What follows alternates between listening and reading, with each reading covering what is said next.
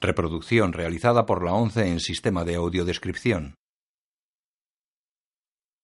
El presente DVD es propiedad de la ONCE y forma parte del servicio AUDESC destinado al uso exclusivo y gratuito de los afiliados de la organización.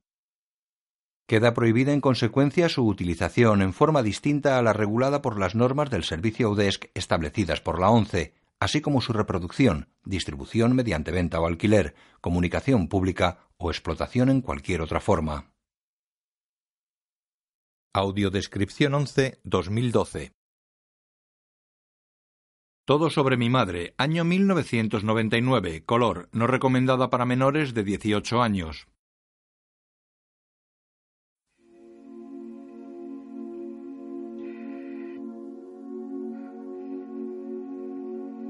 El deseo presenta... En una habitación de hospital, una bolsa transparente de suero está conectada a un gotero.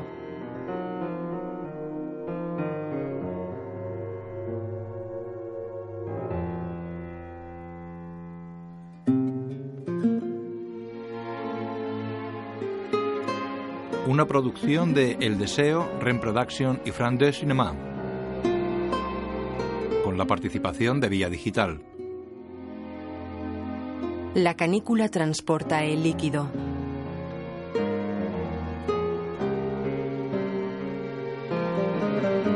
Conexiones e instrumentos están situados en la cabecera de la cama.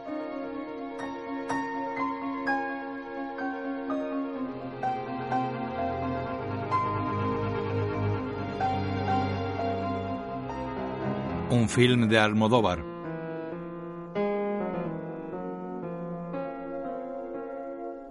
Un electroencefalógrafo tiene decenas de botones verdes, azules, rojos, blancos y amarillos.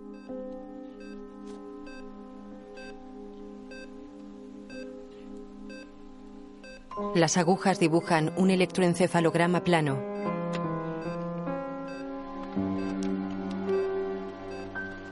Una mujer de unos 40 años, con bata verde y pelo rubio recogido en coleta, está de pie junto a la máquina y mira las agujas con tristeza y resignación. Coge una carpeta y sale, dejando a un médico y a otra enfermera con el paciente. Entra en un despacho en cuya puerta se lee Coordinación de trasplantes. Se sienta, coge el teléfono y marca.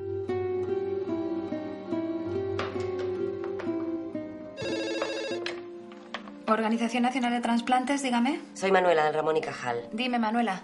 Tenemos un posible donante. Se le ha hecho el primer electroencefalograma y hay consentimiento familiar. Dame los datos. Es un varón de 35 años, ¿Grupo sanguíneo?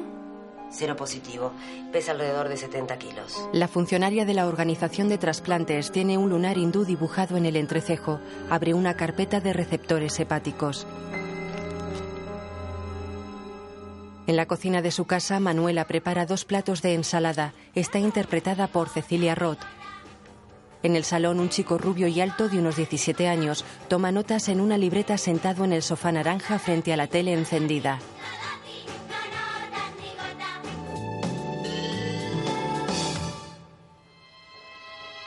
Mamá, Eh. la película va a empezar. Voy, voy. Termina las ensaladas chupándose los dedos. En la tele del salón, Eva al desnudo. Qué manía de cambiar el título. All About Eve significa todo sobre Eva. Todo sobre Eva suena raro. comen mirando la tele. El chico se vuelve y escribe en su libreta. Todo sobre mi madre. ¿Qué escribes? Nada. Futuros premios Pulitzer. Por favor, venga, come, que tienes que hacer unos quititos. Por si en algún momento tienes que hacer la carrera para mantenerme. Para hacer la carrera no hace falta kilos, sino un buen rabo. ¿Quién te ha enseñado a ti a hablar así?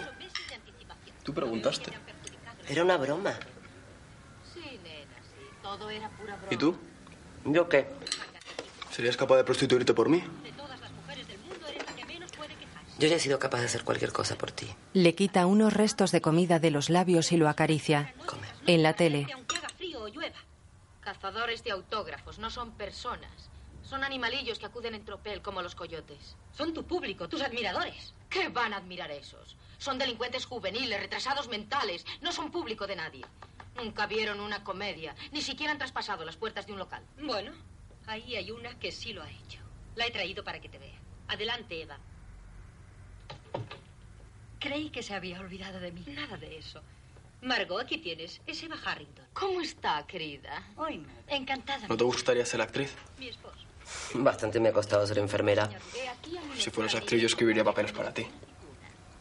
De jovencita estuve en un grupo de aficionados. No lo hacía nada mal. Cuando habla así, parece Voy a tener alguna foto por ahí. madre de Sandra. Seguramente tendrá Me encantaría verla. el cuarto de baño. Luego la busco. Si no lo tengo, yo- El chico recoge los platos de la cena. Entra Manuela en el salón. Mira, Esteban. He encontrado una foto. Es una foto rota en blanco y negro de ella joven y disfrazada de hombre. Hacíamos un espectáculo sobre textos de Boris Vian. Cabaret para intelectuales. Después Esteban toma notas metido en la cama de su dormitorio. Sí. Esconde las notas bajo las mantas. Manuela entra con un regalo, lo abraza y lo besa. Mm. Feliz cumpleaños. ¿Ya? Son las 12, mi vida. Es un libro. Música para camaleones. ¿Cómo sabías que lo quería? Porque sé que te gusta Capote. Léeme algo, como cuando era pequeño. Sorprendida, Manuela toma el libro y lee. Prefacio. Empecé a escribir cuando tenía ocho años. ¿Lo ves? No soy el único. Entonces no sabía que me había encadenado de por vida a un noble pero implacable amo. Cuando Dios le entrega a uno un don, también le da un látigo. Y el látigo es únicamente para autoflagelarse. Es como para que se te quiten las ganas de escribir. No seas bruta. Es un prefacio maravilloso. ¿Qué quieres hacer mañana para festejar tu cumpleaños? Me gustaría ver uno de los seminarios que haces. ¿Para qué? Estoy escribiendo un relato sobre ti, para mandarlo a un concurso. Y quisiera verte en las dramatizaciones esas que hacéis en el cursillo de donación de órganos. Ya. Tengo que consultarlo con Mamen. Ella es la psicóloga que lleva el seminario. Muy bien, pues consúltalo. ¿Mm? Oye, creo que no me gusta nada que escriba sobre mí. Su marido ha muerto, señora. En el hospital, No puede ser. Acabamos de verle en la UV y parecía que respiraba. Ya se lo hemos explicado, señora. Son las máquinas que le están oxigenando. ¿Quiere que mm, avisemos a algún familiar? es una simulación. No tengo familia. Solo a mi hijo. Ay, Dios mío, ¿cómo voy a decírselo? En vida su marido le dijo algo en relación a la donación de órganos. Le preocupaban estos temas. En vida a mi marido solo le preocupaba vivir. Pues no. Pero supongo que él era solidario con la vida de los demás. No lo entiendo. Lo que mi compañero quiere decir es que los órganos de su marido pueden salvar la vida de algunos enfermos, pero para ello necesitamos su autorización. O sea que le pueden hacer un trasplante. Eh, no exactamente, más bien lo contrario. Esteban observa fascinado la dramatización en un monitor y toma notas. Mamen, jefa del seminario, rebobina la cinta. Y ahora, ahora vamos a comentar los incidentes de la simulación. De noche, Esteban escribe sentado junto a la ventana de un café. Al otro lado de la calle hay un teatro donde representan un tranvía llamado Deseo. El gigantesco retrato de una actriz cubre la fachada. El chico ve llegar a su madre que espera de pie ante el gran mural. Él sigue escribiendo.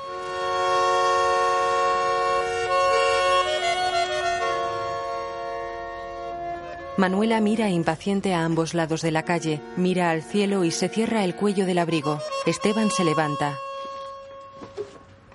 Sale a la calle poniéndose la cazadora. Casi le atropella un coche. Mira por dónde vas cuando cruzas la calle. ¿En qué pensabas? Nada, es que había tenido una idea. Buena idea. Dale las entradas al señor. Pasan al teatro. Gracias. La actriz del cartel está interpretada por Marisa Paredes. ¿Por qué me miras así? Estoy horrenda. No, no. Estás más guapa que nunca. Mira, debe ser el caballero ese que viene a buscarte. Usted no es el señor Hanley. Ni usted tampoco. La actriz lleva bata brocada en oro y casquete negro en la cabeza. Huye del hombre, pero la enfermera va tras ella. Kowalski se levanta y se para ante ella, que queda inmóvil frente a él. La enfermera le coge las muñecas por la espalda. La echa al suelo. Habrá que cortarle las uñas. camisa, doctor. Dígale que me suelte. Suéltala. El médico se inclina sobre ella y la coge de un brazo. Está interpretado por Fernando Guillén. Vamos, levántese. La levanta con suavidad. Apóyese en mi brazo. Señorita Divo. Gracias. Quien quiera que sea, siempre he confiado en la bondad de los desconocidos. El médico sale con la señorita Dubois, seguido por la enfermera. El fondo es azul cobalto. Entra una mujer con un bebé en brazos. Kowalski se levanta de la mesa y va hacia ella. Vamos, nena. Ya pasó lo peor.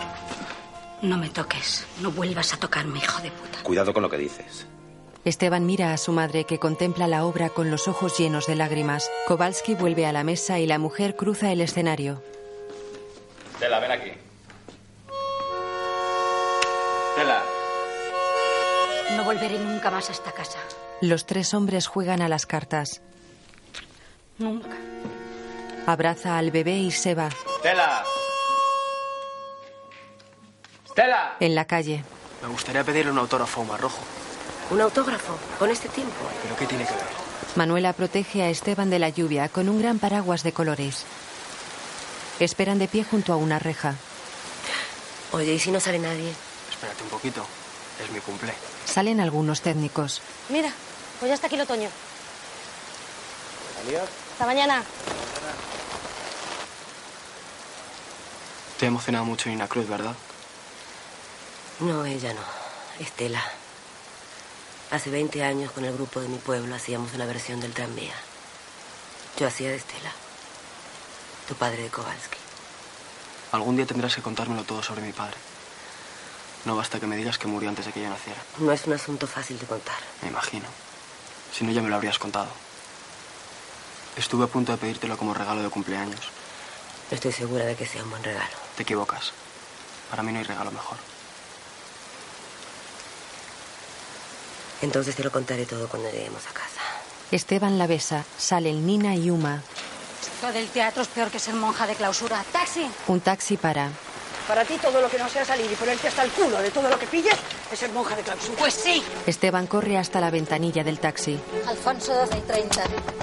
Uma mira al muchacho empapado mientras el taxi arranca. ¡Vámonos! ¡Déjalo ya! Mientras se aleja, la actriz mira a Manuela y Esteban. El chico corre tras el coche. ¡Esteban! ¡Esteban! Manuela queda sola bajo el paraguas de colores, mirando a Esteban correr tras el taxi. Al llegar a la esquina, otro coche cruza veloz. El joven se ha estrellado contra el parabrisas del coche y cae al suelo mojado.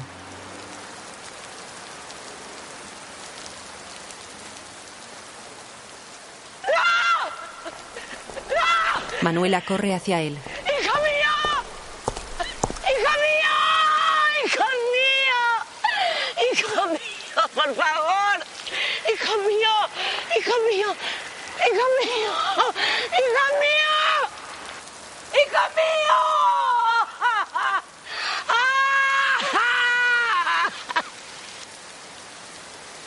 Luego Esteban habla en off sobre imágenes de Manuela y Mamen esperando ante la puerta de la UCI. Mañana cumplo 17 años, pero parezco mayor. A los chicos que vivimos solos con nuestra madre se nos pone una cara especial, más seria de lo normal, como de intelectual o escritor. En mi caso es normal, porque además yo soy escritor. Mamen mira apenada a Manuela. Las dos mujeres miran la puerta de la unidad de cuidados intensivos. Una enfermera está al teléfono. Soy Lola del Ramón y Cajal. Sí, dime, Lola. Tenemos un posible donante. Está en la UCI. Acaban de hacerle el primer encefalograma, pero la madre todavía no ha dado el consentimiento. ¿Me das los datos? No los tengo. Es el hijo de Manuela. Manuela, la que yo conozco, la coordinadora. Sí, ha muerto. Es horrible. La puerta de la UCI se abre y salen los dos médicos que participaron en la dramatización. Cogen dos sillas y se sientan frente a las mujeres.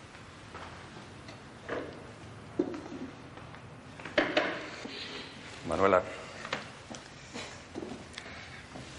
Desgraciadamente, Ella se dobla sobre sus rodillas.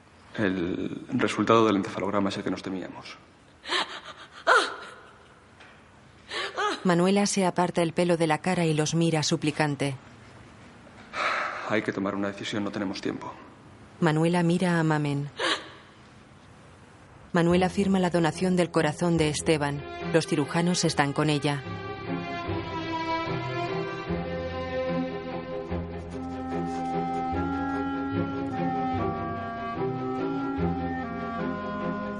Mamen firma también.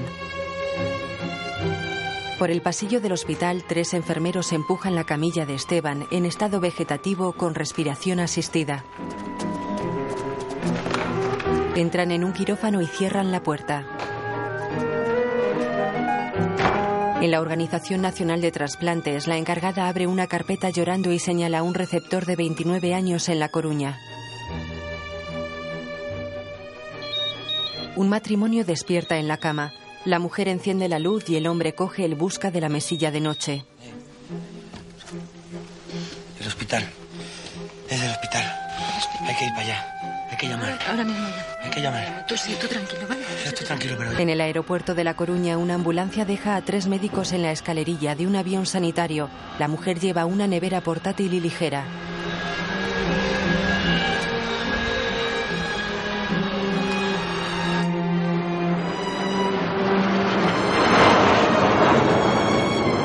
Los tres sanitarios caminan deprisa por el pasillo del hospital y entran en el quirófano donde han ingresado a Esteban.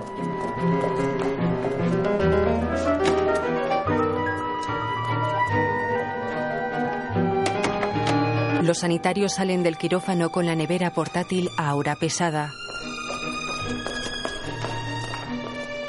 En un quirófano del Hospital Provincial de La Coruña, los médicos preparan al receptor.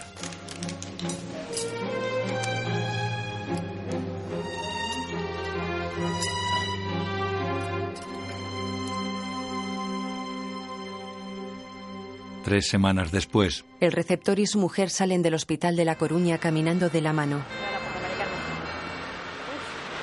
Bueno, ya estamos en la calle, cariño. Manuela está tras una columna. Vale, ya hemos salido. Ay, qué bien está Mari Carmen. Si parece mentira.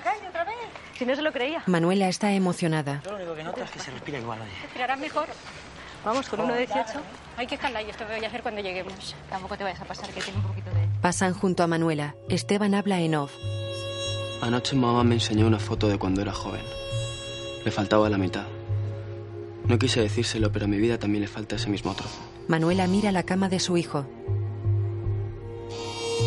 Reprime el llanto con las manos sobre el rostro y va a abrir. Junto a la puerta hay dos maletas. Mamen entra y la abraza. Estaba preocupada. Creí que no me ibas a llamar nunca. Te llamé en cuanto llegué a Madrid. Me refiero a Argentina. Te he llamado un montón de veces, pero no sé. Debía anotar mal el número de tu tía. No he estado en la Argentina, mami. He ido a la Colombia. Mamen queda sorprendida. Manuela da media vuelta y va a la cocina. Mamen cierra y va tras ella. Manuela tiene un vaso de agua en la mano. ¿Y para qué has ido a La Coruña? Manuela se toma una píldora. He ido tras del corazón de mi hijo. ¿A ti quién te ha dicho? ¿Cómo, cómo sabes tú? Yo misma busqué en los archivos hasta encontrar el nombre y la dirección del receptor del trasplante. No debías haberlo hecho. Además de un abuso, es el mejor modo de volverte loca. Mírame, coño. Ya lo sé. Lo mejor es que deje de trabajar en la ONT de mi valla de Madrid. Yo no he dicho eso. Pero lo piensas y tienes razón. Creo que ni siquiera voy a deshacer el bolso. Manuela, no estás para viajar sola. Estás enferma. Tienes que descansar y recuperarte. Me quedo contigo esta noche. Pues vente a casa.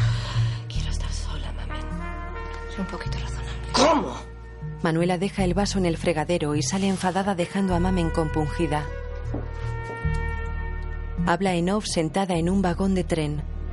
Hace 17 años hice este mismo trayecto, pero al revés, de Barcelona a Madrid. También venía huyendo, pero no estaba sola. Traía a Esteban dentro de mí. Entonces huía de su padre y ahora voy en su busca. El tren viaja a gran velocidad por el interior de un túnel.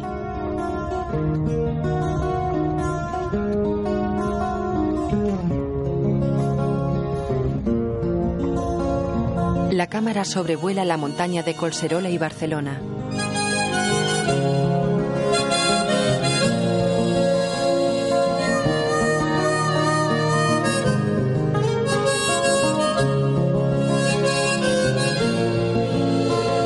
De noche, un taxi circula por las calles.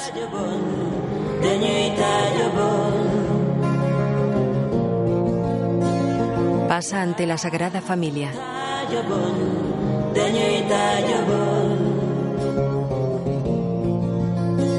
Desde el asiento trasero del taxi, Manuela baja la ventanilla y mira el templo.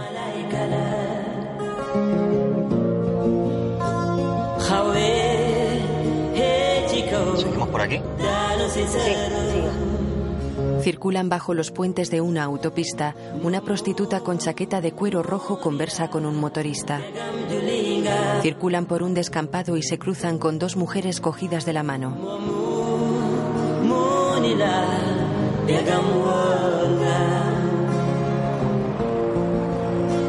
Llegan a una explanada donde los coches dan vueltas despacio entre las prostitutas y los travestis que se ofrecen a ellos.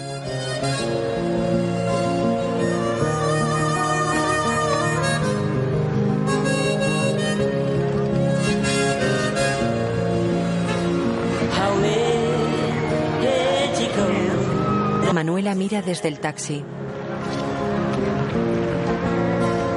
Algunas mujeres y travestis muestran sus pechos desnudos. Una prostituta hace una felación a un motorista. El taxi sale de la explanada. Dos prostitutas medio desnudas chocan las palmas acuclilladas en la cuneta. Manuela advierte que la prostituta de la chaqueta de cuero rojo está siendo golpeada por el hombre de la moto en lo alto del talud de la autopista. El coche para y Manuela baja. ¡Hijo puta! El taxista se marcha. Manuela se aproxima alucinada y busca algo en el suelo. ¡Tú estás loco, maricón! ¡Estás loco! ¡Ah! Sentados en el suelo, el hombre coge a la prostituta por detrás y le atenaza el cuello con los brazos. ¡Puta! Ella saca una navaja del bolso. El hombre le sujeta la muñeca y la obliga a tirar el arma. Recoge la navaja de la hierba y va a por la chica. Manuela le golpea por detrás en la nuca. Tía, ¿qué ha hecho? Le he dado con una piedra. Ayúdame a levantarlo, maricón. Levántate, venga. Venga, venga, Juan, levántate. ¿Estás bien? Ponte de pie. Vamos, venga. Vamos ligero. Venga. Vamos deprisa. La prostituta le ayuda a llegar a la moto. Menudo psicópata de mierda te has hecho tú, maricón. Mira, acá. Señala hacia las otras chicas. Mira, ve a aquella hoguera donde están las dos. Pregunta por la Úrsula. Dile que te manda al agrado. Que ellas te cuidan, anda. ¿Agrado? Mientras el hombre se aleja, las dos mujeres se miran incrédulas. ¿Eres tú? ¡Manolita! ¡Manolito! ¡Manolito! Se abrazan. Manolito. Estás herida. No, no, no, me has manchado tú. No es porque me hayas salvado la vida, pero cuánto te he echado de menos. 18 años sin decir ni mu, ni una carta, ni una mala llamada. Creí que te habían muerto, hija puta. Anda, vamos para acá si me lo cuentas todo. Oye, sí, primero vamos a ir a una farmacia que estás hecha un Cristo. ¿Dónde cogéis un taxi por aquí? Por ahí, por allí. Se van. A ver si tenemos suerte, no nos atacan por el camino. Lleva la navaja. Sí, y una piedra gordísima en el bolso. Después están ante la reja de una farmacia de guardia. Oye, qué buena ni. Mira, perdona que te haya despertado. Oye, ven acá para acá. No, ¿qué queréis? Que venga, hombre, que no te vamos a comer. ¿Qué queréis? Déjame que te explique. Eh, povidona yodada, puntos de aproximación, eh, trombocid, gases esterilizadas y... eh, ¿Tienes alcohol en casa? No, anoche estaba fatal y me lo bebí. No, de desinfectar. No tengo mm, vaselina, condones y mucho, mucho paradastro. ¿Algo más? Alcohol, por favor. En casa de agrado, Ay, Manolita, la Barceloneta. Qué tiempo. ¿Te acuerdas? Sí. Ahora no muevas la cara, por favor. Manuela la cura. ¿Sabes algo de ella? ¿De quién? ¿De Lola? Por desgracia. ¿Qué ha pasado? La recogí porque estaba mala. Bueno, Como siempre, con todo lo que se mete. Yo en la mañana cuando volví del campo, harta de trabajar, descubro que me había desvalijado toda la casa. Relojes, joyas, revistas de los 70 donde yo me inspiro, 300.000 pesetas. Lo que más me duele es que se llevaron una talla de la Virgen de Espiro que mi madre me, me había regalado. Que para qué coño la querrá ella si ya no cree en nada. A no ser que esté metida en una secta satánica y la quiera para una ceremonia de esa. Ya veo que no ha cambiado. Hacerme eso a mí con todo lo que me debe. Desde que nos conocimos hace 20 años en París, me he portado con ella como una hermana. Nos pusimos las tetas juntas. Tú lo sabes mejor que nadie. Manuela termina de curarla y se sienta. ¿No has vuelto a verla? No, ni quiero. ¿Qué pasa? ¿La estás buscando? Sí. Tenemos algo pendiente. En una foto, Manuela abraza a un travesti. Manuela, porque te fuiste de ese modo. No me vas a contar nada. No puedo. Otro día. Bueno. Pero no vuelvas a desaparecer así. A mí me gusta despedirme de la gente que quiero. Aunque solo sea para hincharme de llorar. Y a puta. De día, Manuela cuelga ropa en el balcón frente a las coloridas columnas modernistas del Palacio Güell de Gaudí, situado en el Raval. Manuela prepara el desayuno en la cocina.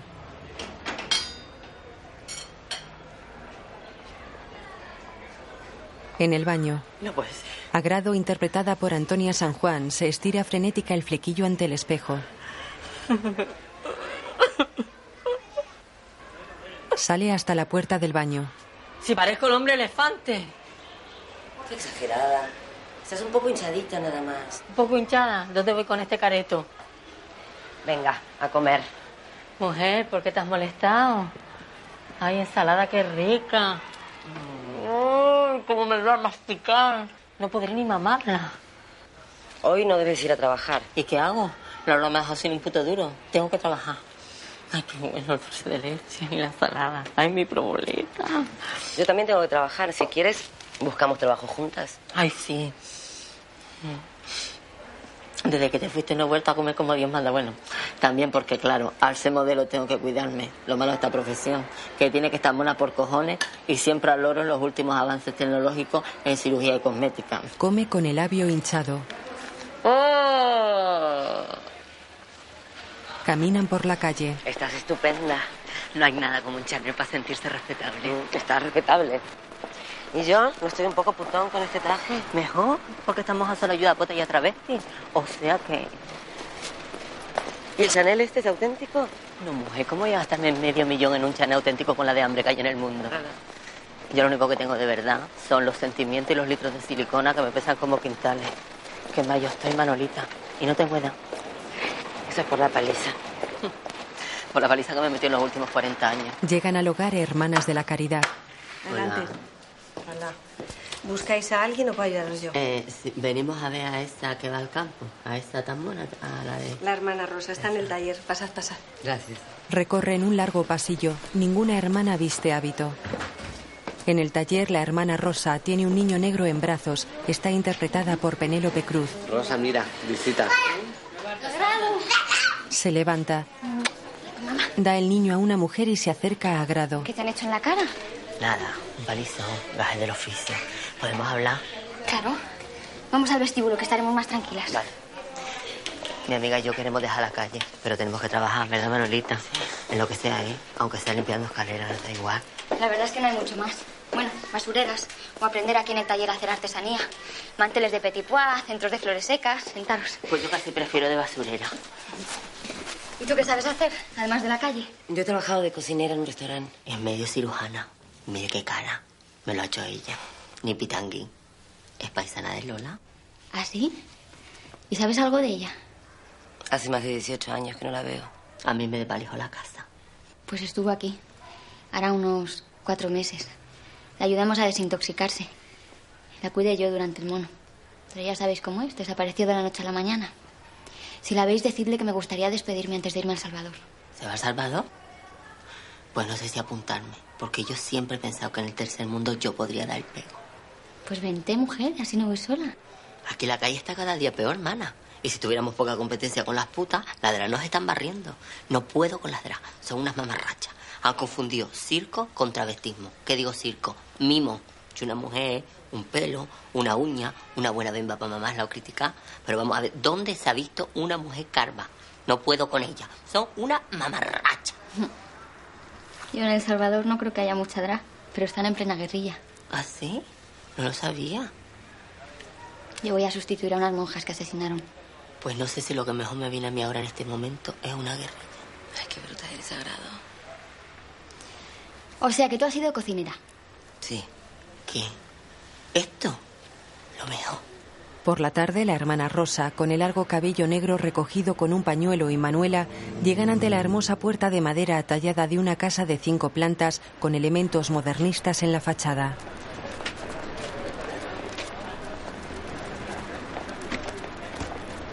Entran y suben las escaleras. Una mujer abre una puerta. ¡Qué sorpresa! Hola, mamá. ¿Te interrumpimos? No importa, para una vez que vienes a vernos. Se besan. Mira, mamá, esta es Manuela. Hola, mucho gusto. Entrad, no os quedéis en la puerta. Mamá, Manuela es cocinera. Y como se os ha ido Florinda, he pensado que... Gracias, tesoro. Entre Vicenta y yo nos apañamos. No sé cómo, si solo papá necesita dos personas. Por cierto, ¿dónde está? En la calle con el perro. ¿Solos? Sí, claro. ¿Y si se pierde? El perro sabe volver, no te preocupes. Qué pena. Tenía muchas ganas de verles. Luego salimos a buscarles, pero antes tenemos que hablar. Acompáñame al estudio. Siento que mi hija la haya hecho venir para nada. No pasa nada. Mamá, ponla unos días a prueba. No tendrías que preocuparte por papá. Manuela es enfermera. Además de cocinera. Sí. No necesito a nadie para cuidar de tu padre. Me gusta hacerlo yo. Me parece muy bien. Muchas gracias de todos modos. Me voy. Adiós. Manuela. Espérame aquí, no tardo nada. Rosa y su madre entran en un estudio con columnas lleno de cuadros de Chagall. ¿Cómo te atreves a traer una puta a casa? No es fácil encontraros servicio, mamá.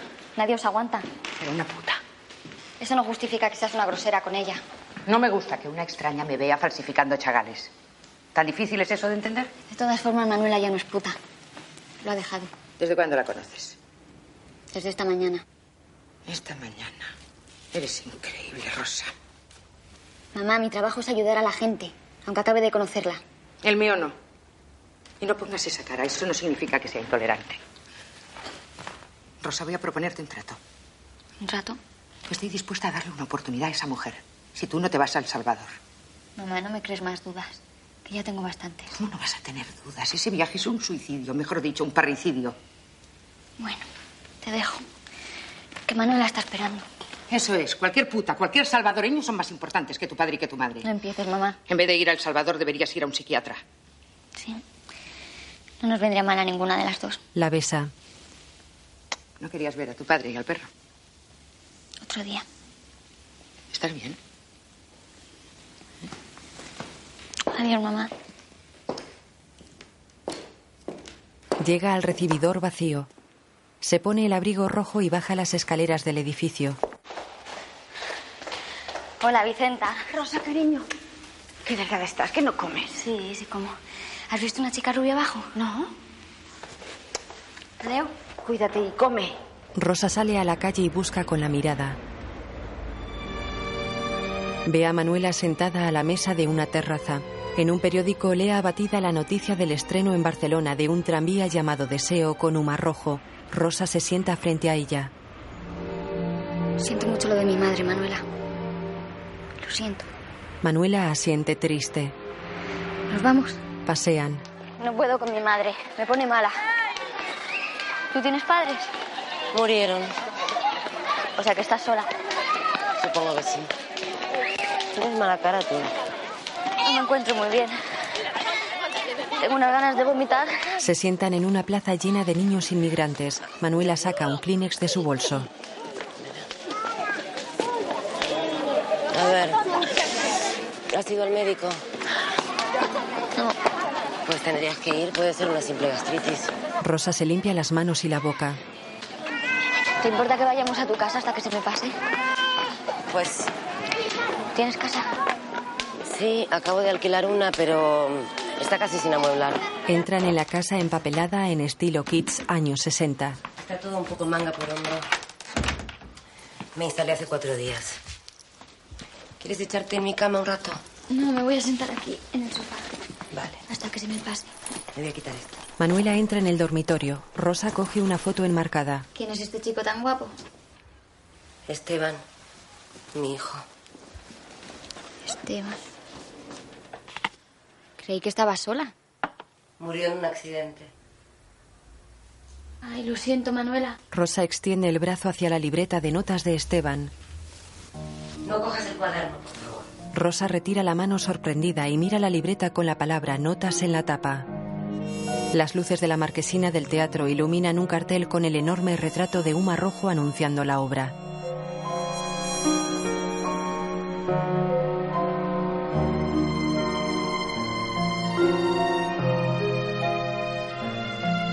En la taquilla, Manuela compra una entrada y mira hacia la acera. Esteban la mira tras los barrotes del café que había tras el teatro en Madrid. Manuela pasa al teatro. En el escenario, Nina interpreta a Estela. Vamos, nena. Ya pasó lo peor. No me toques. No vuelves a tocarme, hijo de puta. Cuidado con lo que dices. Manuela contempla la obra llorando. La butaca de su lado está vacía. Estela, ven aquí. No volveré a esta casa nunca más. Nunca. Estela. Estela. En los lavabos del teatro, Manuela se limpia la nariz con un pañuelo de papel. Guarda los pañuelos en el bolso junto a una foto de Esteban. Sale al pasillo por el que viene Nina, que camina airada y poniéndose una chaqueta roja. Manuela va a los camerinos.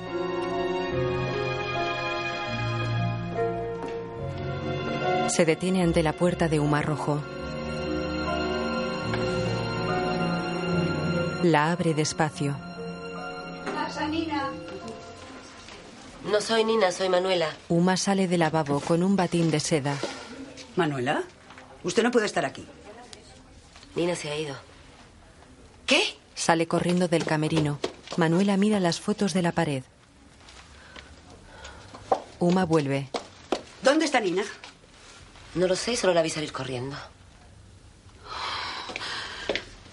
Manuela cierra la puerta. Si me dijo que me esperaba en su camerino. No puede ser. Bebe de una petaca forrada en cuero. Llevamos solo dos semanas. No puede hacerme esto. Manuela mira con pena a Uma.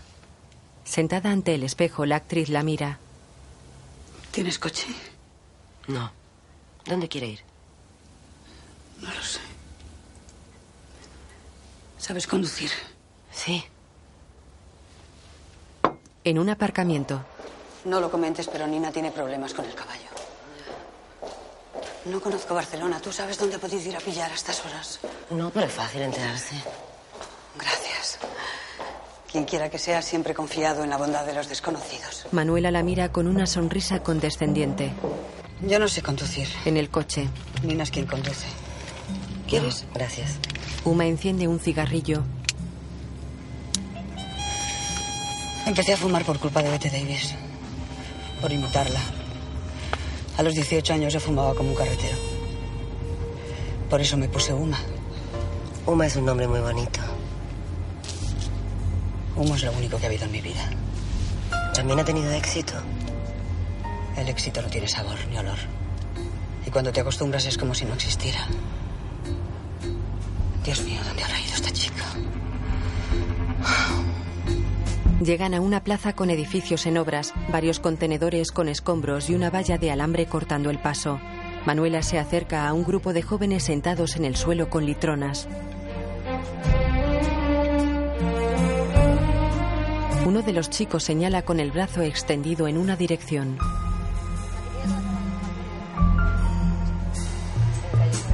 Circulan por Barcelona. Me parece que está allí. Están ante una callejuela estrecha del barrio chino. Manuela baja del coche y camina hacia un grupo de personas con aspecto de drogadictos entre los que está la chica. Toca el hombro de Nina, que se vuelve y la mira, pero no le hace caso. Es Pues un hijo de puta, le está haciendo la pirula a todo el mundo. Claro, y como no soy de La aquí, pirula a todo el mundo, tío. Que no Ya. me toques, Mira, tío. yo estoy todos los días. Oye, Nina. Está todo el día, tío. Uma te está esperando. Está todo el ¿Y tú quién coño eres? Está en el coche. Uma la observa desde el coche. Nina mira desconcertada a Manuela, duda un instante y luego va hacia el vehículo. Nina abre la puerta del conductor y monta. Una chica drogada estalla un globo de chicle junto a Manuela. Tengo de todo. El coche se va.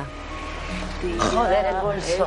Tengo el bolso, taxi, palopa. Por la mañana hay una foto de Esteban en la mesilla de noche. Manuela duerme.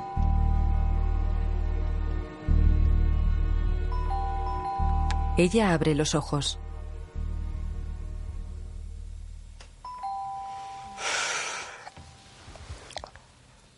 Acude a la puerta poniéndose una bata. Mm. ¿Quién es? Soy Rosa. Rosa. Hola, Manuela. ¿Qué tal? ¿Estás sola? Sí, acabo de levantarme, pasa. ¿Tan tarde? Anoche salí y me acosté a las tantas.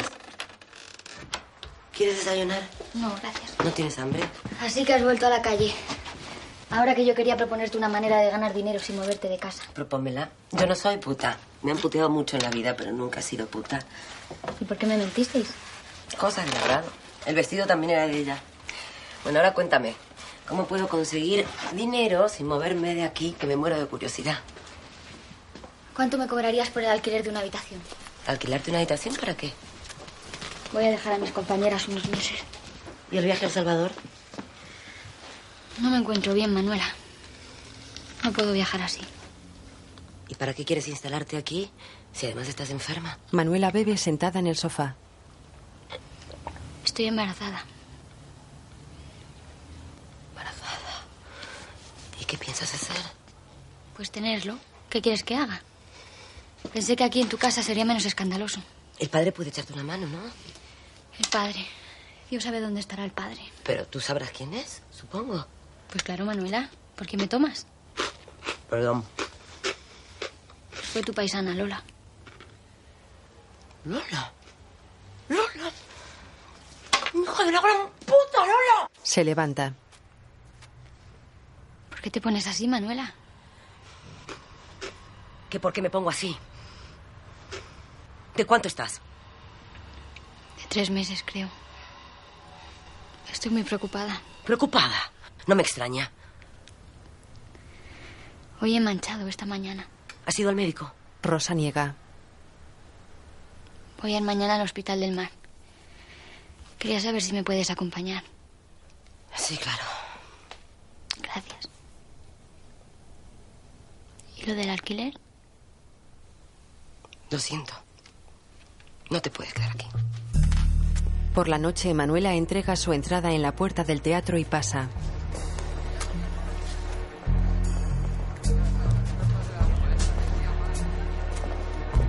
Camina por el pasillo de camerinos hasta la puerta de Uma Rojo. Sí. Buenas tardes. ¿Molesto? Hola. Hola. Te estaba esperando. No sabía dónde mandarte el bolso. Aquí lo tienes. Gracias. Se acerca a los espejos donde Uma se maquilla y mira dentro de su bolso. ¿Está todo? Sí, está todo.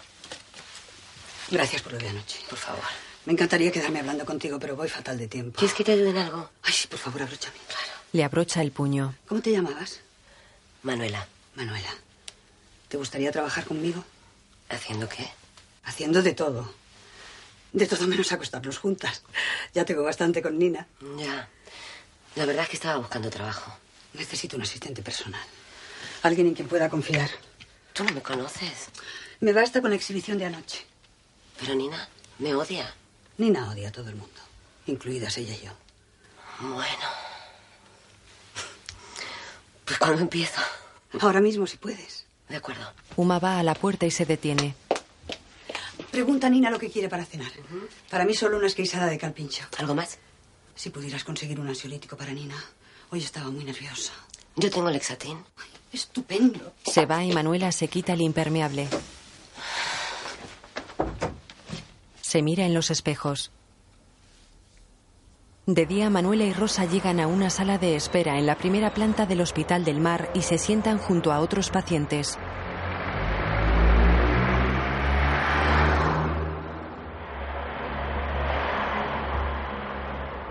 No digas nada del padre. ¿Por qué te cae tan mal Lola? Lola tiene lo peor de un hombre y lo peor de una mujer. Te contaré una historia. Yo tenía una amiga que se casó muy joven. Al año su marido se fue a trabajar a París y quedaron que la llamaría cuando estuviera situado.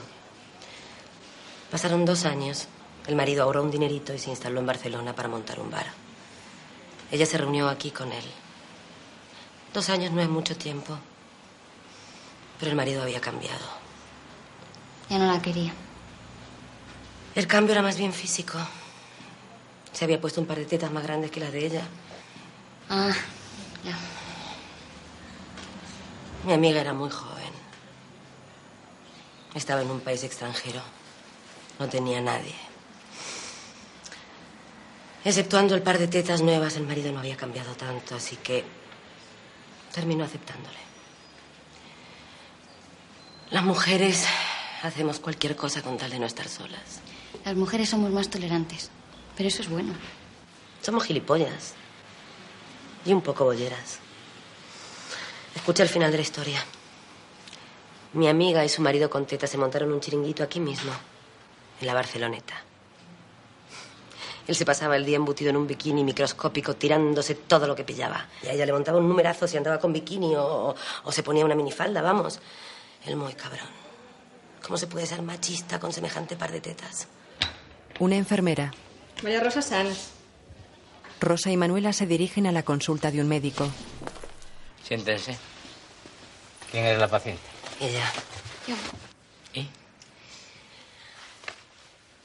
Mi hermana está embarazada. Según nuestros cálculos debe estar de tres meses. Esta es la primera revisión que se hace. Y ayer y hoy he manchado un poco. Echas en la camilla y descúbrase la parte de abajo. Rosa se levanta cohibida. Una enfermera le da una bata verde. Póngase esto. Gracias. Corre la cortina. En principio, según la ecografía, el feto está bien. ¿Viven juntas? No. Sí. ¿En qué quedamos? Ella vive con nuestra madre, pero todavía no le ha contado nada. ¿Suele tener la tensión alta? Sí, soy hipertensa. Tiene una amenaza de aborto. Debe moverse lo menos posible. Pero yo no puedo dejar de trabajar. Su único trabajo es estarse quietecita y no hacer más tonterías. Dígale a su madre que le vigile la tensión. Tiene que hacer dieta sin sal y reposar. Se lo diré. Doctor, mire, yo trabajo con gente de alto riesgo.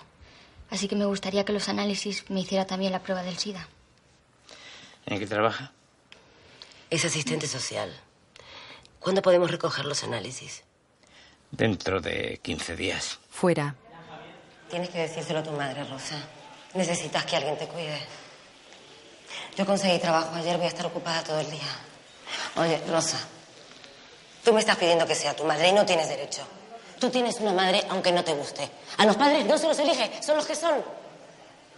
Rosa. Ay, Dios. La abraza.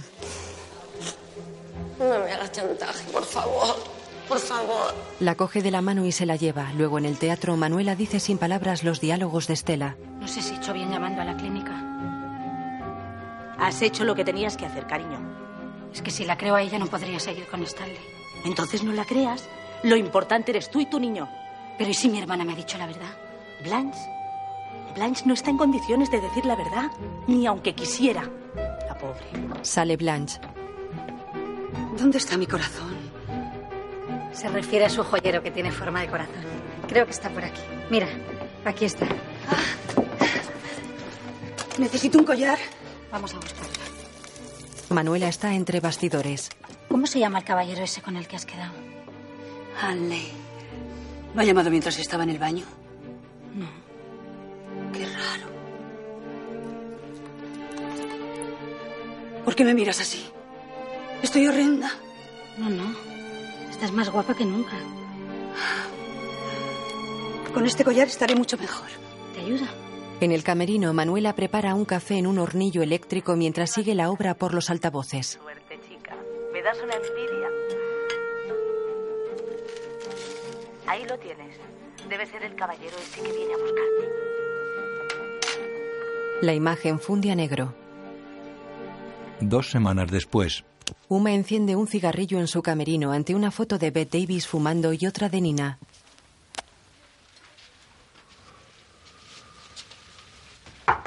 Segunda, faltan 15 minutos. Entra. El regidor entra. Todavía no han llegado. No sé dónde estarán. Yo me he pasado todo el día en televisión, no las he visto. Llega Manuela. ¿Y Nina? ¿No estaba contigo? Acabo de dejarla en casa acostada. ¿Acostada? ¿Qué le pasa? De haberle sentado mal la cena, esta mañana estaba fatal. ¿Y por qué no me dijiste nada cuando te llamé desde televisión? No queríamos que estuviera nerviosa durante la grabación, Uma. La ha visto un médico. Claro, tiene gastroenteritis, le he dado limonada alcalina, como dijo el médico, y bueno, mañana estará mejor. Entonces suspendemos. Me gustaría hablar con Uma, por favor. Sí, espera fuera. Cinco minutos. ¿Que sí? El hombre sale. Dime la verdad. Está puesta hasta las trancas, no puede ni hablar. Salió nada más irte tú a televisión, no sabía que yo iría a vuestra casa esta mañana. Pensó que me quedaría contigo. ¿Y qué hacemos ahora? Se sienta al tocador fumando nerviosa. Si no temes que te dé un infarto, yo podría sustituirla. ¿Qué? Conozco su papel de memoria de oírlo por los altavoces. Pero tú sabes actuar. Sé mentir muy bien. Y estoy acostumbrada a improvisar. Eso ya lo he visto. Mi hijo decía que era muy buena actriz. Ni siquiera sabía que tuvieras un hijo. Tercera, cinco minutos. Uma, ¿qué hacemos? No podemos esperar más. Uma le mira indecisa. En la función, Manuela hace el papel de Estela embarazada. Felicidades, Blanche. Tu regalo de cumpleaños. Gracias, Stanley. ¿Por qué te has molestado? Espero que te guste. Pero si es... Un billete de autobús. Un billete de vuelta para el martes. Stanley. Estás insinuando que me marche. ¿Tú qué crees? Blanche se levanta y se va. Blanche. Blanche. Blanche. ¿Pero por qué le has hecho esto? ¿Por qué? Estoy harto de que me insulte.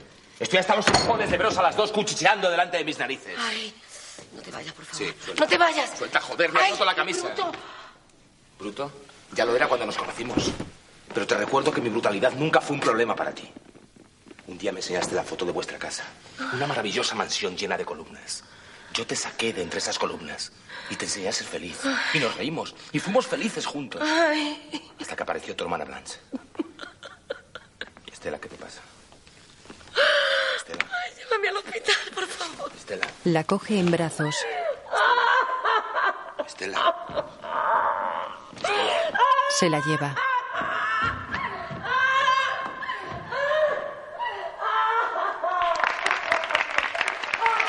Agrado aplaude emocionada entre el público.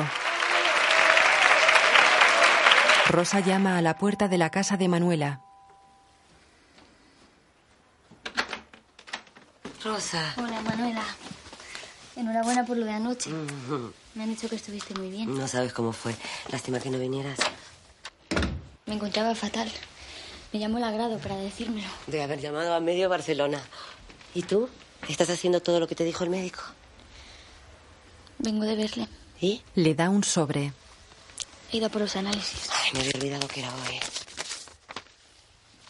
Manuela lee el informe médico y su expresión cambia. Mira a Rosa con expresión de dolor. Soy seropositiva.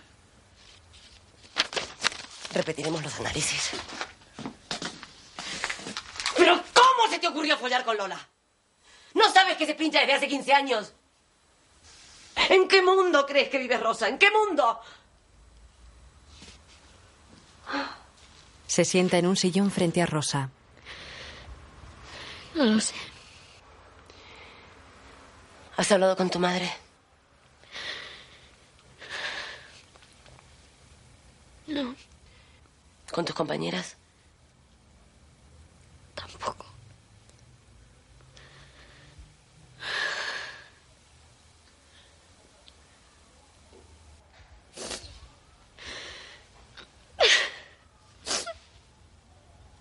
Manuela se arrodilla ante Rosa y la abraza con ternura.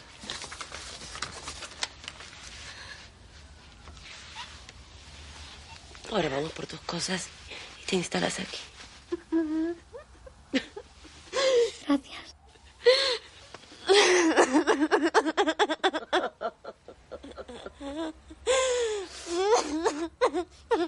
Por la noche, Manuela se encuentra con el regidor en la entrada del teatro. Hola, Manuela. Estuviste maravillosa noche. Maravillosa. Gracias. Entra en el camerino. Hola, buenas tardes. Aquí llega la mosquita muerta. ¿Qué pasa? ¿Qué pasa si lo tenías todo planeado, hija de puta?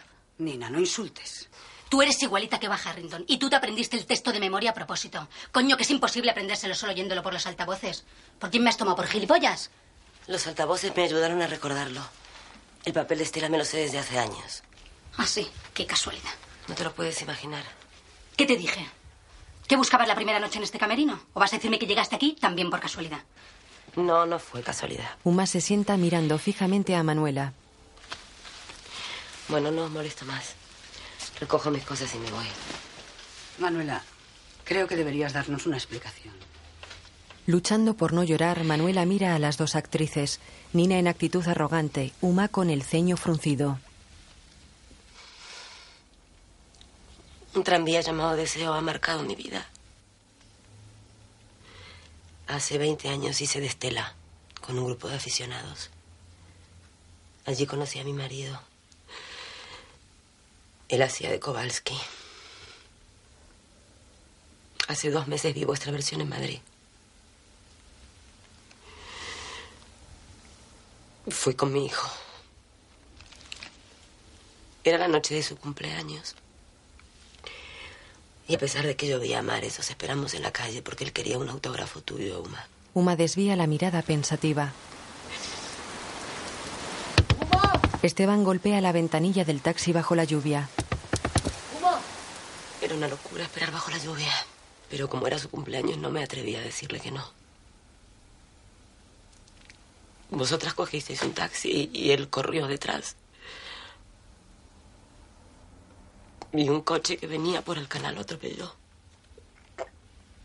Y lo mató. Esa es la explicación. Esa es la explicación, Uma. Recoge sus cosas y se va. De día, Uma espera mortificada en las escaleras de la casa de Manuela.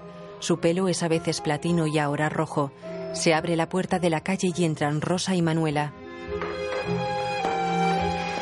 Muévete, este Rosa, que no puedo pasar. Una. ¿Qué haces aquí? Hola, he venido a pagarte.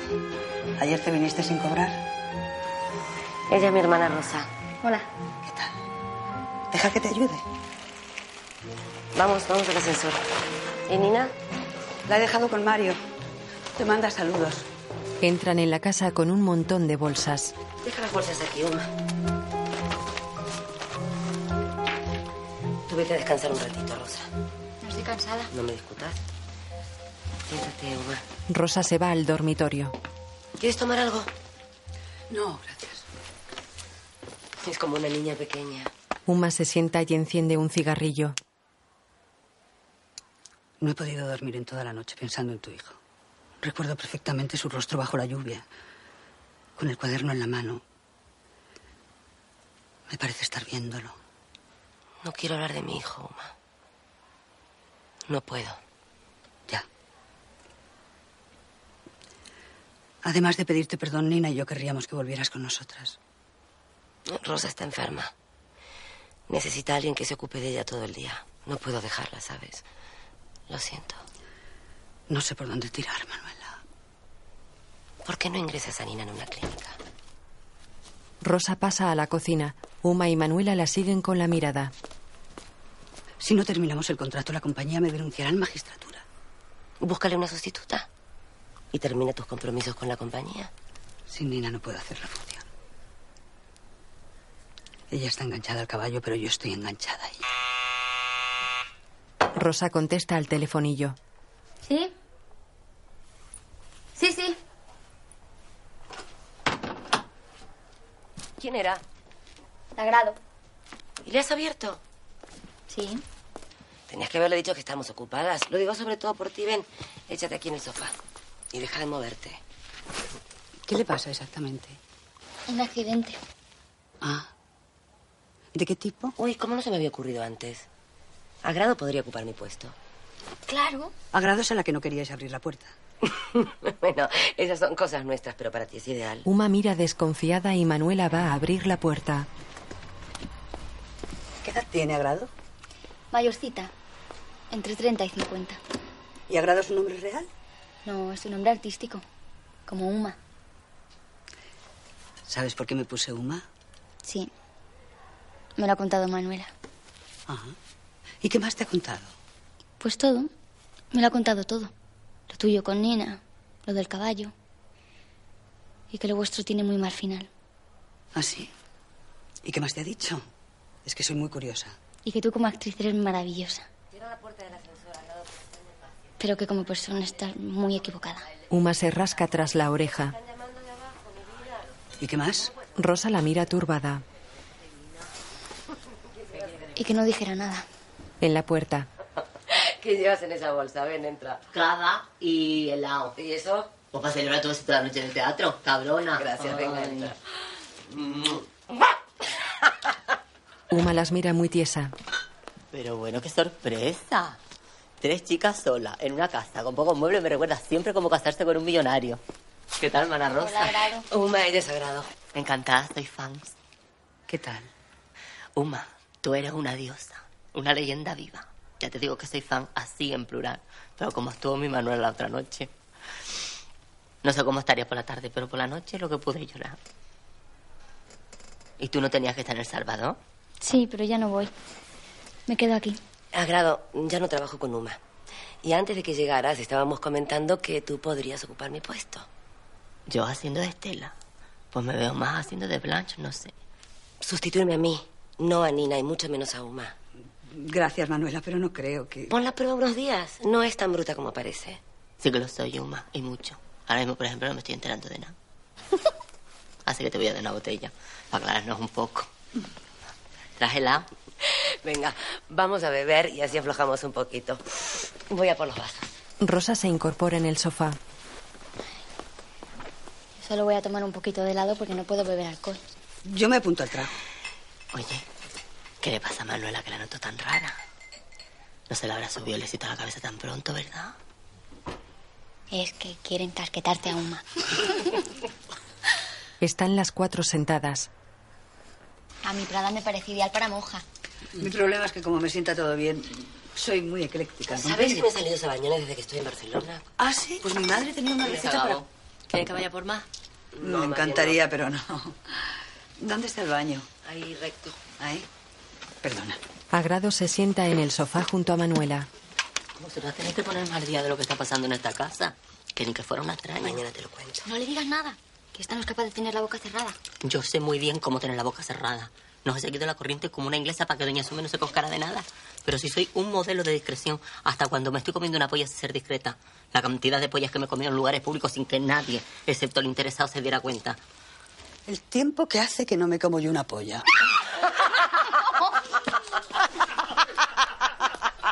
Pues a mí me encanta la palabra polla. ¡Y pollo! me tengo que ir. ¿Estás bien? ¿Estás bien? ¿Eh? Mejor que nunca. Bueno, agradito, ¿por qué no la acompañas a coger un taxi? Ah, me olvidaba. Esto es para ti. Bueno, niñas, adiós. Hasta luego. Adiós. Agrado se va con Uma. Tú me tienes que enseñar a ladrar. ¿eh? Sí, sí. Creo que he estado un poquito ordinaria con Uma porque le he dicho de todo. ¿Sí? No pasa nada. Fuera. Qué dos hermanas tan distintas, ¿verdad? Ah, pero son hermanas. Eso me ha dicho Manuela. Si ella lo dice, Me parece que sois un poquito liantas. no hay que cogernos el punto. Oye, Agrado, ¿tú sabes conducir? Sí, de joven fui camionero. Ah, sí. En París, justo antes de ponerme las tetas. Luego dejé el camión y me hice puta. Qué interesante. Mucho. Suben al ascensor. En la casa, Manuela abre el sobre que le dio Uma. Un cheque. 150.000. Qué generoso. Manuela lee un papel que acompaña al cheque. ¿Qué es? Un autógrafo de Uma para este, Esteban. Querido Esteban, este es el autógrafo que nunca llegué a escribirte. Y no porque tú no lo intentaras. En los pasillos de los camerinos, He sido una estúpida echándole margaritas a los cerdos. Lo dices por mí. Por ti y por tu amigo, el señor Michel. Vino a verme y me repitió la sarta de mentiras que tú le habías contado. Dentro del camerino de Nina, Agrado cose el vestidito del bebé de la obra. Y volvió a pedirme perdón con un ramo de rosa. Perdón, decía. Pero hay cosas que son imperdonables. La crueldad no merece perdón. Es lo único que no se puede perdonar. Entra Nina. Y algo de lo que jamás. ¿Aprendiéndote el papel tú también? Yo no, mujer. Pues deberías hacerlo por si acaso. ¿Tú crees? ¿Te importa dejarme sola? ¿Para qué? ¿Para fumarte un chino? Ya no te puedes esperar al final. Si lo sabes, ¿para qué me lo preguntas? Si no quieres que le digan aún más, fúmatelo en el cuarto de baño donde yo no te vea. No tengo por qué ver estos espectáculos.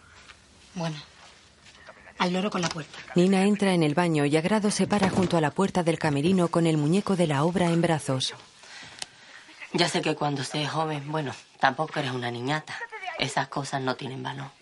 Pero eres mona, proporcionadita, chiquitina, pero mona. Has adelgazado, bueno, con todo lo que te metes. Pero bueno, lo importante es que has adelgazado. Tienes talento, limitadito, pero tienes tu talento. Y sobre todo, una mujer que te quiere. Y tú lo cambias todo por el caballo. ¿Tú crees que te compensa? Pues no te compensa. No te compensa. Nina sale del baño. Lo cambio por un poquito de paz. Anda, ayúdame. Agrado le quita el vestido teatral y los rellenos del sostén. Nina le mira los pechos. Te está quedando escurría, ¿eh? Nina le coge un pecho. Compara contigo desde luego. Nina gira y restriga sus nalgas en el sexo de Agrado. ¡Ay, qué vicio tan feo tiene! Agrado. ¿Nunca has pensado en operarte del todo? Las operadas no tienen trabajo. A los clientes les gustan neumáticas y bien dotadas. Neumáticas, que No. raros son los tíos. Reumáticas no, neumáticas. Un par de tetas duras como rueda recién inflada y además un buen rabo. Agrado. Enséñame la polla. A ti te ha sentado fatal ese chino, ¿eh? Que a lo mejor a mí también me mola. Gustándote lo que te gusta, ya tienes bastantes problemas y no necesitas más complicaciones. Venga, que tienes que salir. Y cuida, no le vomitas a nadie encima. Si al público le encanta, ¿no ves que hago de preñar? Se creen que es por el papel y flipan. Ya, pero la próxima escena no estás preñada y ya has parido el muñeco. Es verdad. Agrado prepara al muñeco y Nina le toca los pechos. Uy. Me voy, pero luego me enseñas la polla. Después te enseño la polla y comes un pisco. Esta juventud no la seas cojana. Meses después, En casa de Manuela, Rosa duerme en la penumbra del dormitorio. Tiene una gran barriga y Manuela le retira la cuña de entre las sábanas.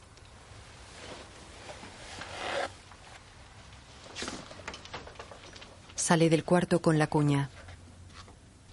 Luego Manuela asea los brazos y el cuello de Rosa con una toallita. Le voy a poner Esteban. A tu hijo. ¿Y eso por qué? Por el tuyo. Este niño va a ser de las dos. Ojalá. Ojalá estuviéramos solas en el mundo. Sin ningún compromiso. Tú y tu hijo para mí sola. Pero tienes familia, Rosa. Voy a peinarte y a maquillarte un poco. ¿Para qué? Me gusta verte guapa. Además he llamado a tu madre. Vendrá a verte esta tarde. Mi madre. Tienes una madre. ¿No te acuerdas? ¿Qué le digo? Pues que la quieres. Yo qué sé. Agrado plancha en el camerino. Pasa, Uma. No, no soy Uma. ¿Puedo pasar? Claro, Mario, pasa. ¿Que pronto llegas hoy? Sí. ¿Qué haces? Nada, planchando un poquito. ¿Te pasa algo? Bueno, anoche no dormí bien, ¿sabes? Llevo todo el día nervioso. ¿Tú no me harías una mamada? Oye, aquí nos entra en la cabeza que yo estoy jubilada. Bueno, bueno, no quiero que pienses eso. Eh, lo que pasa es que como llevo todo el día nervioso, pues creo que una mamada me relajaría. Mámela tú a mí, que yo también estoy nerviosa. Bueno, pues sería la primera vez que le como la polla a una mujer, pero si es necesario... Qué obsesión han tratado a la compañía con mi polla, que ni que fuera la única. Tú no tienes polla. Sí. Y te va la gente pidiendo por la calle que le comas la polla porque tú tengas polla. ¿A que no? No. Entonces, pues, mi- pues mira, te voy a comer la polla, para que tú veas lo abierta que soy Y lo, lo, lo sensible que soy yo a todas estas cosas. Puto teléfono, ¿dónde está? Sí. Mario entra en el baño. Se mira al espejo satisfecho, se pasa la mano por el pelo y por la barba y luego se acomoda sus partes. Vale, no te preocupes. Ya me ocupo yo de todo. Mario sale del baño. Vamos a mi camerino. Lo digo por si viene humano, vaya a ser que. Humano puede Pues venir. Está en el hospital con Nina. ¿En el hospital? ¿Qué ha pasado? Está a punto de matarse la una a la otra. El actor le acerca un pañuelo de papel. Entonces hoy sí que habrá que suspender. No digas nada. Pero bueno, algo habrá que decir. Sí, pero no hace falta que sea la verdad. Ya inventaré yo algo. Agrado lo mira incrédula. En casa de Manuela, Hola, ¿qué tal? Hola. Pase. la madre de Rosa entra en el salón mirando aprensiva. ¿Dónde está? Ahí en la habitación. La mujer entra en el dormitorio bajo la mirada compasiva de Manuela. Con el pelo rubio recogido en coleta, Manuela se va a la cocina. En el dormitorio, madre e hija se funden en un abrazo. Y yo preocupada creyendo que estabas en El Salvador. La madre se sienta junto a la cama. Ya veo que has aprendido a mentir. No sabía cómo decírtelo. ¿Y ahora qué vas a hacer? ¿Vas a dejar la orden? ¿Te vas a casar? Mamá, qué cosas preguntas. Contigo nunca se sabe. Por lo menos yo. Hasta de esto he tenido que enterarme por tu amiga. Manuela. No sé qué hubiera hecho sin ella. ¿Cómo está papá? Como siempre, no sé. Peor. Si no te importan, prefiero no decirle nada. De todos modos, tampoco se enteraría. ¿Y Sapik? Bien.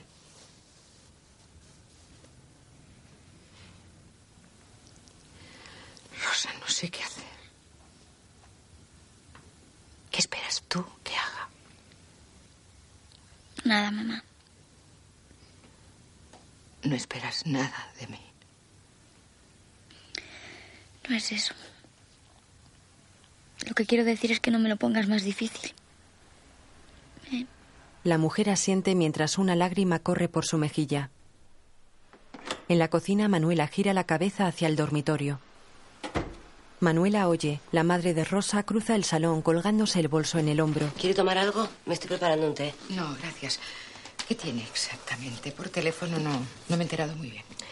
Según la ecografía, tiene placenta previa. Cuando llegue el momento, habrá que practicarle una cesárea programada. Mientras tanto, tiene que hacer reposo absoluto. ¿Crees que debería llevarme a la casa? Ya sabes cómo está el padre. Tengo que estar pendiente de él como si fuera un niño. Ya. Usted es su madre. Pero creo que Rosa está mejor aquí. Esa es la impresión que me ha dado. Si necesitáis dinero, me lo pides y, por favor, tenme informada. Sí, descuide. Muchas gracias. La acompaño. No, no te molestes. Por favor. Van hasta la puerta. No sé qué es lo que he hecho mal con Rosa. Desde que nació fue como una extraterrestre. ¿Tú tienes hijos? Sí, uno. ¿Y te entiendes bien con él? Murió. Lo siento. La madre de Rosa sale. Manuela cierra la puerta y rompe a llorar sobre el cerrojo.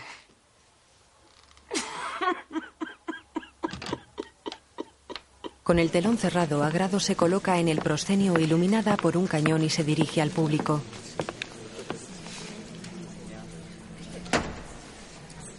Por causas ajenas a su voluntad, dos de las actrices que diariamente triunfan sobre este escenario hoy no pueden estar aquí. Pobrecilla. Así que se suspende la función. A los que quieran se les devolverá el dinero de la entrada, pero a los que no tengan nada mejor que hacer, y para una vez que venía al teatro, es una pena que os vayáis. Si os quedáis, yo prometo entreteneros contando la historia de mi vida. Algunos espectadores se van. Adiós, lo siento, ¿eh? Si les aburro, hagan como que roncan, así. Yo me cojo enseguida y para nada eres mi sensibilidad, ¿eh? De verdad. Tiene tres botones desabrochados. Me llaman la agrado, porque toda mi vida solo he pretendido hacerle la vida agradable a los demás. Además de agradable, soy muy auténtica. Miren qué cuerpo. Todo hecho a medida. Rasgado de ojo, 80.000. Nariz, 200. Tiras a la basura porque un año después me la pusieron así de otro palizón. Ya sé que me da mucha personalidad, pero si llego a saberlo, no me la toco. Continúo. Teta, 2. Porque no soy ningún monstruo. 70 cada una. Pero estas las tengo ya súper amortizadas. Silicona en... ¿Dónde? Labio, frente, pómulo, cadera y culo. El litro cuesta unas 100.000, así que echa las cuentas porque yo ya la he perdido.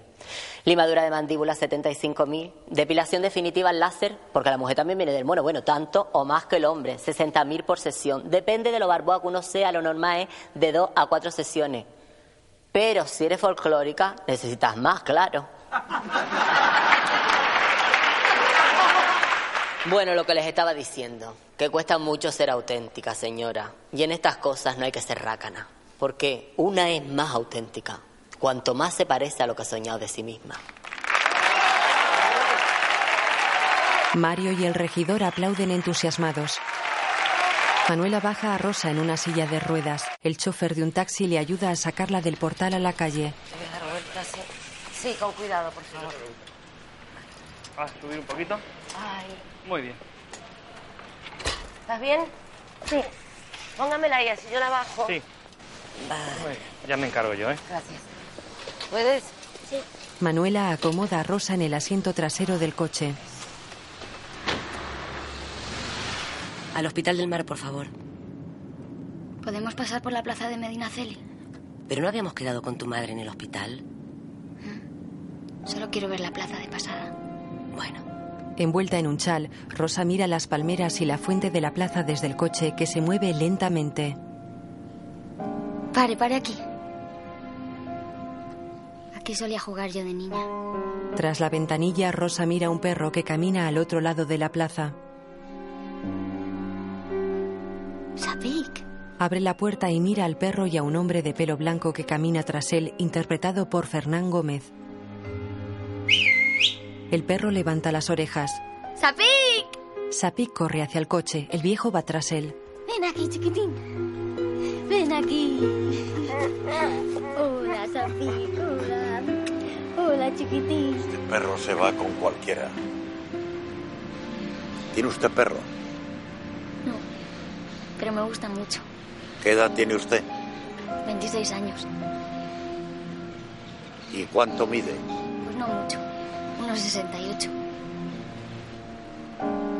¿David? Venga, Vuelve con papá. venga. Adiós, papá. Con los ojos llenos de lágrimas, Rosa ve alejarse a su padre y al perro. Luego en el hospital está en la cama. No tienes dolores. Ah, Qué bien. Parir sin dolor. ¿A qué hora ha dicho el médico que entrará en el quirófano? Dentro de hora y media. Pues Casi me da tiempo de darle una vuelta a tu padre y volver. No hace falta que vengas, mamá. Inclinada sobre ella, la besa tiernamente. Dale un beso, papá. Este me lo quedo yo.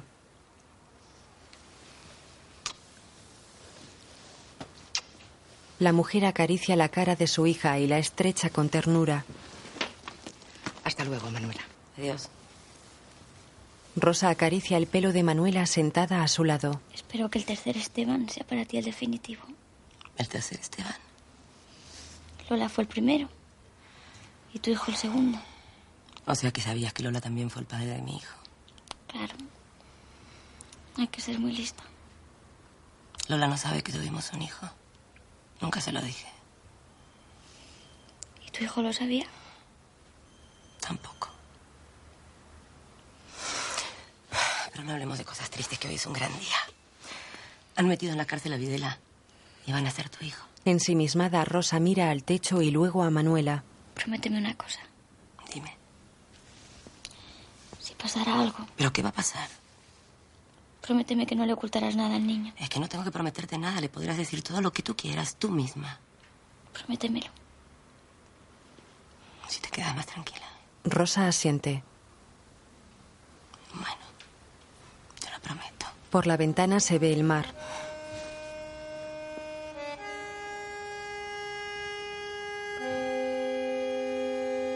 El cielo es azul en el cementerio. Una persona con melena castaño rojizo hasta los hombros, abrigo negro entallado y gafas de sol observa desde lo alto de una colina. Estamos hoy aquí para despedir a nuestra hermana. La persona de negro baja las escaleras ayudándose con un paraguas a modo de bastón. Sin embargo, Manuela, Agrado, Uma y la madre de Rosa lloran entre los asistentes al sepelio. Manuela ve bajar a la persona de negro. crisis de fe. Y aún a pesar de todo ello, nunca desfalleció en su entrega. Manuela se limpia las lágrimas con un pañuelo y va hacia las escalinatas al encuentro del que baja.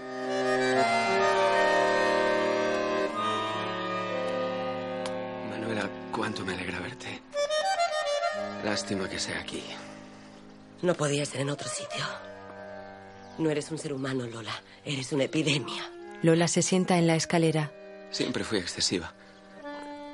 Y estoy muy cansada. se quita las gafas negras. Manuela, me estoy muriendo. Ella se acerca. Estoy despidiéndome de todo. Le robé al agrado para pagarme el viaje a Argentina. Quería ver por última vez el pueblo. El río. Nuestra calle. Y me alegra poder despedirme también de ti. Solo me queda conocer al hijo de la hermana Rosa. A mi hijo. Lola tiene cara de hombre fuerte y muy maquillada. Siempre soñé tener un hijo. Tú lo sabes. Cuando me fui de Barcelona iba embarazada de ti. Ella asiente. Quiere decir que tú también. Lo tuviste. Un niño precioso. Quiero verle. ¿Lo has traído contigo? Está en Madrid, pero no puedes verle. Aunque sea de lejos, Manuela, te prometo que él ni siquiera me verá. Es lo último que te pido. No puedes verle. Manuela, por favor.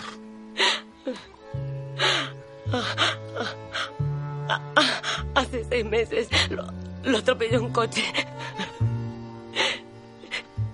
Y lo mató. Lola la mira consternada, con los ojos llenos de lágrimas. Manuela se seca las lágrimas. Vine a Barcelona solo para decírtelo. Lo siento. Lo siento. Manuela da media vuelta y baja las escalinatas dejando a Lola llorando.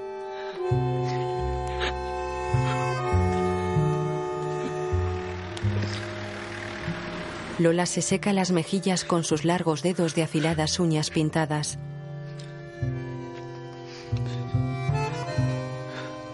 Manuela y la madre de Rosa entran en la casa de esta última. ¿De dónde vienes a estas horas? ¿No has sacado a Sapik todavía? Como no estabas. Ya estoy aquí. La mujer cierra la puerta mientras Manuela está con la asistenta y saca al bebé de la cuna.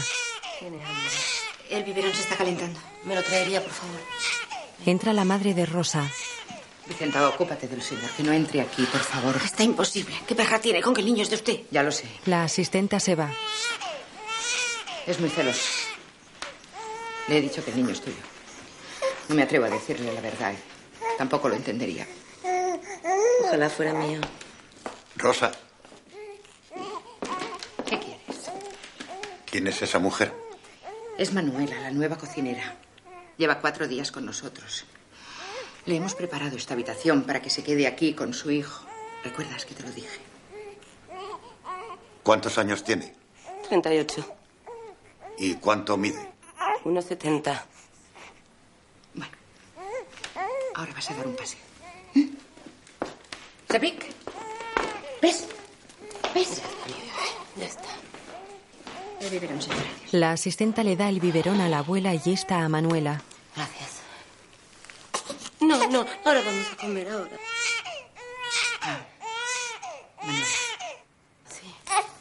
No le digas a nadie lo de los anticuerpos. Manuela la mira sorprendida.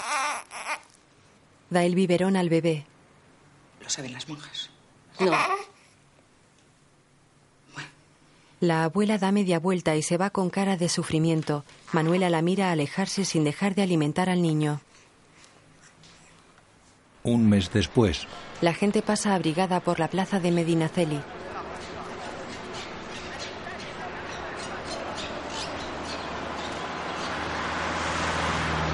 Manuela baja de un taxi con el bebé y entra en una cafetería con lámparas de pantalla roja sobre las mesas. Lola está sentada a una mesa, está interpretada por Tony Cantó.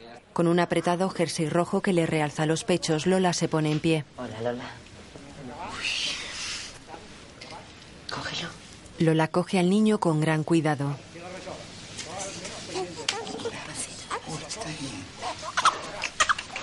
Se sientan. ¿Qué te ha dicho el médico? Que está muy bien, ya le ves. Normal. Por la puerta pasa la abuela Rosa paseando el perro y los ve. Estás con papá. ¿Puedo darle un beso? Claro, mujer. Lola besa al niño en la frente con delicadeza. La abuela a lo lejos frunce el ceño. Hijo mío, siento dejarte una herencia tan mala. No digas eso. El niño está muy bien, no tiene por qué desarrollar la enfermedad. Manuela coge al bebé. Mete la mano en el bolso y saca la foto enmarcada de Esteban. La pone en la mesa delante de Lola. Este es nuestro Esteban. Lola mira emocionada la foto. ¿Le pusiste también a Esteban? Sí. Lola reprime el llanto. Gracias. Manuela saca del bolso la libreta de apuntes. Quería ser escritor. Este es su cuaderno de notas. Lo llevaba consigo a todas partes. Mira, esto lo escribió la mañana en que murió. Léelo. Anoche mamá me enseñó una foto. Le faltaba la mitad. No quise decírselo, pero a mi vida le falta ese mismo trozo. Mira angustiada a Manuela. Sigue, sigue leyendo.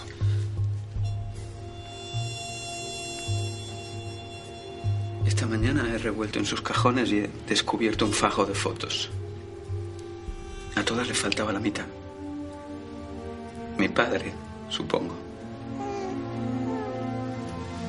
Quiero conocerle. Tengo que hacerle comprender a mamá que no me importa quién sea, ni cómo sea, ni cómo se portó con ella. No puede quitarme ese derecho.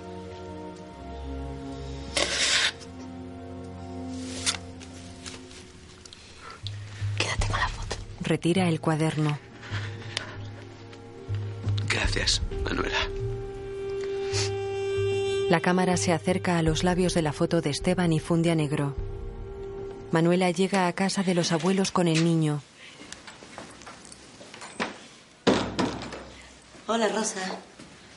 No me gusta que cualquiera bese al niño. ¿Quién era esa mujer con la que estabas en el bar? Esa mujer es su padre. ¿Qué has dicho? Que su padre está muy enfermo. Es un monstruo, es el que ha matado a mi hija. No pienses en eso, Rosa. Manuela entra con el niño, dejando a Rosa conmocionada.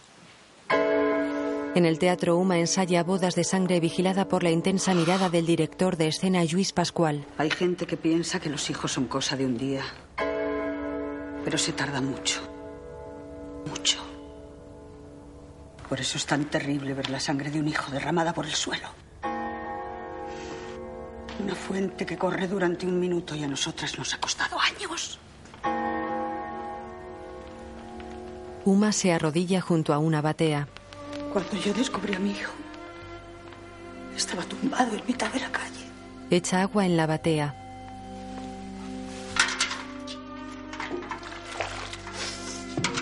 Lava ropa en la batea. Me mojé las manos de sangre y me las lamí con la lengua.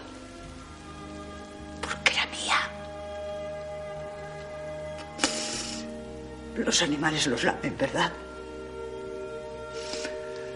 A mí no me da asco de mi hijo. Tú no sabes lo que es eso. En una custodia de cristal y topacios. Pondría yo la tierra empapada por su sangre. Entra un mensajero con un ramo de flores. Amasa, tú sigue amasando. Que la tristeza se vaya a las manos, ahí. ¿eh? Trabaja. Ella tiene que trabajar. Le enseña a lavar en la batea. Oye, no se me nota mucho el catarro. No, pero sí está muy bien. Venga, venga, que no se puede aquí. Agrado saca al mensajero del escenario. Hola. Traigo un ramo para el agrado y un marrojo. ¿Ah, sí? Sí. ¿Me firma aquí, por favor? ¿Te aseguro que es para grano? Sí, ahí lo pone. Toma. ¿Sabes por qué me llama la grano? Él la mira perplejo. Porque Pues toda mi vida solo he pretendido hacer la vida agradable a los demás. Vale. Agrado saca una carta del ramo y la lee. Luego Manuela habla en off sobre su imagen con el niño en brazos sentada en un vagón. Queridas Agrado y Uma, otra vez huyendo y sin despedirme, con lo que te gustan las despedidas Agrado. La situación con los padres de Rosa se ha vuelto insoportable. La abuela teme que el niño la infecte solo con arañarla. Me llevo a Esteban a un lugar donde no tenga que soportar tanta hostilidad. Agrado, tú sabes cómo te quiero. Cuídate mucho y cuida de Uma. Siento no estar para el estreno, pero seguro que tendréis mucho éxito con el homenaje a Lorca. Ya os escribiré, pero de momento mejor que no sepáis más. Ah, rompe la carta. Vuestra Manuela. Dos años después, Un tren pasa en sentido contrario al anterior. Manuela habla en off con el niño en brazos. Vuelvo a Barcelona después de dos años. Pero esta vez no vengo huyendo. Voy a un congreso sobre el SIDA, organizado por Canruti. Mi Esteban ha negativizado el virus en un tiempo récord y quieren investigarlo. Estoy tan contenta. Se abre la puerta del camerino de Uma. ¿Molesto? ¡Manuela! ¡Mi Manolita! ¡Manolita! Bueno, bueno, que es mía también. Sí. ¡Qué guapa estás! ¿Cómo te ha crecido el pelo? Y a ti también, muchísimo. No, esto es peluca para la obra. Oye, que tienes abierto el pendiente. Espérate que te lo pongo bien. Aprende, bruta. Muy bruta. Pero a ver quién te cuida mejor que yo. Qué maravilla lo de tu hijo.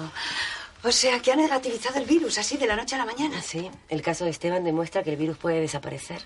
Todavía no se sabe cómo. Lo estaré investigando, pero es un milagro. un Yo lo milagro. sabía. Lo que podía yo rezar por ese niño. ¿Dónde vais a vivir en Barcelona? ¿Por qué no te instalas con nosotras? Claro, mujer. Vamos a quedarnos en casa de los abuelos. No sabes la ilusión que le hace a la madre de Rosa. Ha cambiado tanto esa mujer, tanto. Tercera, cinco minutos. Me tengo que ir. Manuela mira las fotos pegadas en el espejo. ¿Tienes la foto de Esteban? Lola me la dio antes de morir. La tengo en depósito hasta que aparecieras tú. Quédatela. Uma se levanta y la besa en los labios. Nina. Me voy.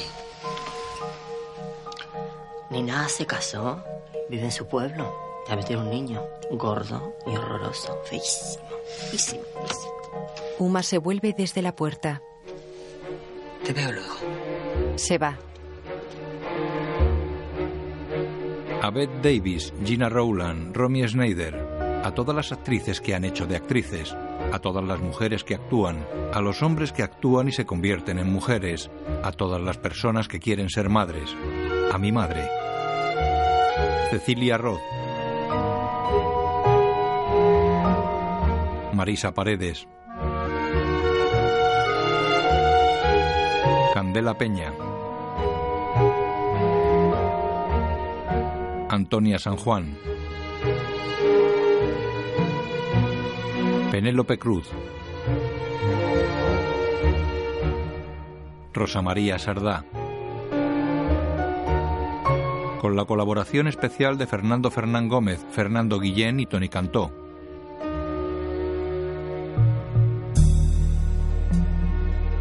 Guión y dirección Pedro Almodóvar. Productor ejecutivo Agustín Almodóvar.